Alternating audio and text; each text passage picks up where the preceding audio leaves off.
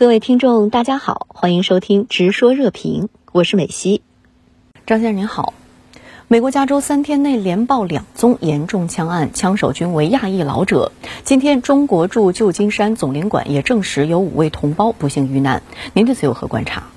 主持人好，我相信这两起悲剧之所以引起高度关注，一个重要原因就是你刚才提到的，枪手都是在美国社会被认为是最遵纪守法的亚裔。而且一个七十二岁，一个六十六岁，本应是古稀耳顺之年，所以无论是枪手的族裔还是枪手的年龄都不同寻常。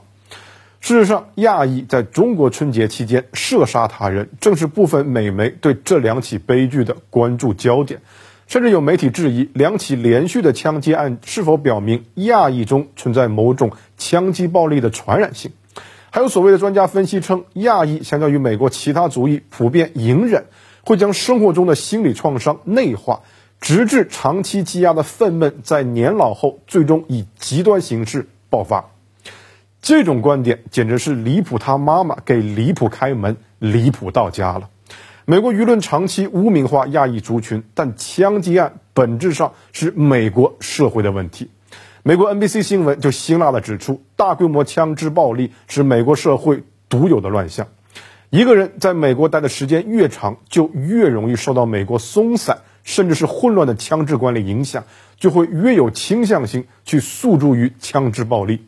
而美国的控枪政策是如此的离谱，不仅是政府不上心，而且美国民众本身对待枪支也极为随意，缺乏安全意识。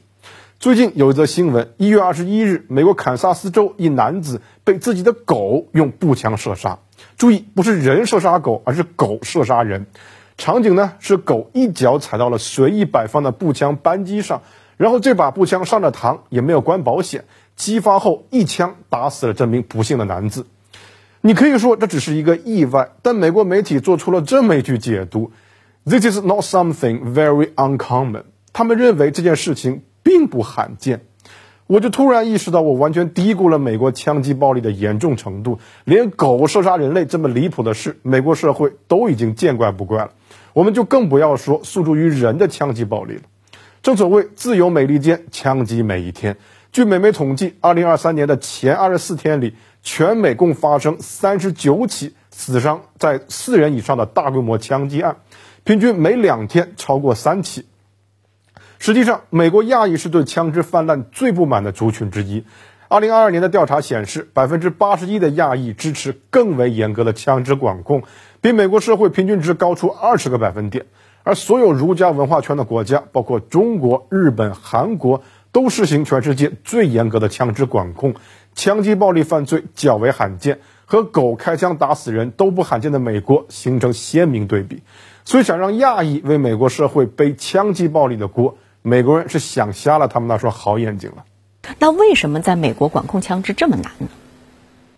这个问题时不时都会被世界各国拿出来用以抨击美国。答案包括但不限于：美国全国步枪协会是美国最大的政治现金社团，以及生产枪支的军火商是美国国会最大的游说赞助商等等，以及长期被既得利益团体阻挠进而撕裂的控枪议题的社会讨论。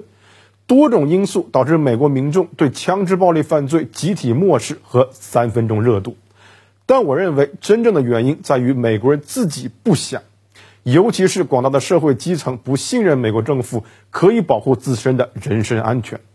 所以，我们说美国人为什么不想控枪，根源在于美国宪法第二修正案以正当防卫为由，保障了美国公民的持枪权。但细数这些惊心动魄的枪击案，有几宗是出于正当防卫的目的呢？而且这条修正案是一七九一年通过的，已经过去了将近二百四十年，枪支的精准性、火力的强大，都远远不是两百多年前美国国会的议员们所能想象的。对现代社会的伤害，也是他们无法想象的。实际上，美国作为一个实用主义国家，在对危险品的管控上一直很有行动力。历史上，美国全国范围内禁过十三年的酒，大规模甚至不惜出动军队去禁毒，但偏偏在管控枪支问题上毫无动作。另外，还有一个值得深思的问题：在美国民众中，哪个群体最反对控枪？美媒 CNN 此前有个调查显示，越富裕、学历越高的社区，持枪数量越少。不是因为这里的人素质高，而是因为这里的社区足够富裕，可以雇佣足够的警员维护社区安全。而那些贫穷的社区就只能依赖自己手中的枪支来应对防不胜防的治安事件。所谓防止大规模校园枪击的最好办法是给老师配备突击步枪。对我们中国人而言，这可能是一种黑色幽默，但对于大量美国基层社区而言，却是不是办法的办法。控枪和改善社会治安其实是一体两面，但是现在这两个棘手的问题陷入了恶性循环。好的，也谢谢张先生跟我们共同在线分享您的观点。